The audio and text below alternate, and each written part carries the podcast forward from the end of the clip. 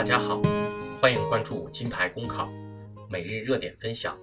今天的热点来自《中国青年报》唐顺的文章：开发商吃肉，我喝汤，其他人喝西北风。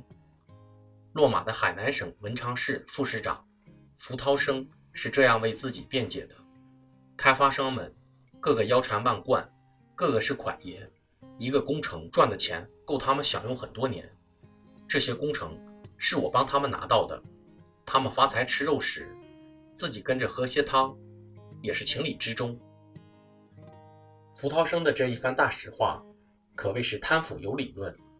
开发商吃肉，我喝汤，是一种心理失衡，更是雁过拔毛式的主动腐败。奇葩的是，据《法制日报》报道，符涛生却大谈被动受贿说，声称自己是被动的。因为有时候想说不，真的很难。他也和这些工程老板都成了好朋友，他们过年过节来送礼物，是基于朋友之间的情谊，大多系正常的人情来往。然而，事说改变不了事实，福涛生的自我瞒骗无法在司法机构这里蒙骗过关，实际上也无法说服他自己。你真的相信脱去这身官服？各种工程老板还能当你是朋友，逢年过节还会继续给你送礼吗？想一想铁窗泪，说不，真的有那么难吗？近日，福涛生因受贿罪被判处有期徒刑六年，并处罚金七十万元。开发商为什么能个个腰缠万贯、发财吃肉？这就不能不谈及中国经济越来越多的被房地产绑架的尴尬事实，其背后。则是地方上越来越严重的土地财政依赖症。中国经济越进入 L 型底部运行期，地方上越是紧抓土地财政的救命稻草。如此形势下，开发商不怕房子卖不掉，更不怕房子卖不出高价。开发商有肉吃的前提是请地方政府先吃。福涛生看开发商吃肉，自己想喝汤，这是没有摆正自己的位置。地方政府。已经合法的吃过肉了，地方官员还想喝汤，势必动开发商和人民的奶酪。开发商无非少吃几块肉，但其他人可能只能喝西北风了。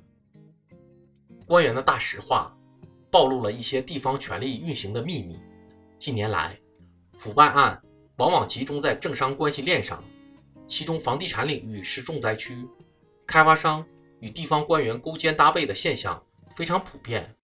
中纪委的反腐纪录片里就有许多此类案件，有的官员收受开发商的财物，有的官员则以超低价向开发商买房。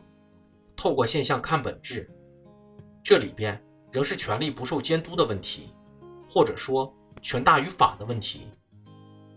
当江西省资溪县干部面对强拆对象毫无愧色，脱口而出“权大于法”时，当资溪县。法制办主任嬉皮笑脸说：“你说到法治，我就觉得好笑时，人们就要哭了。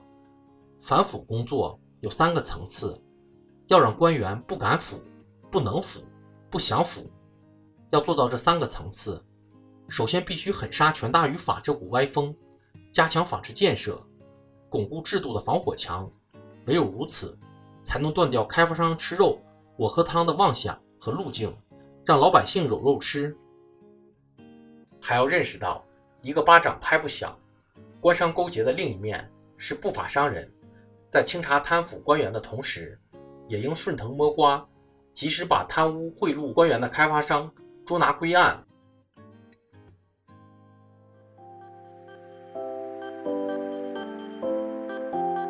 公考路上你不孤单，金牌公考与你相伴。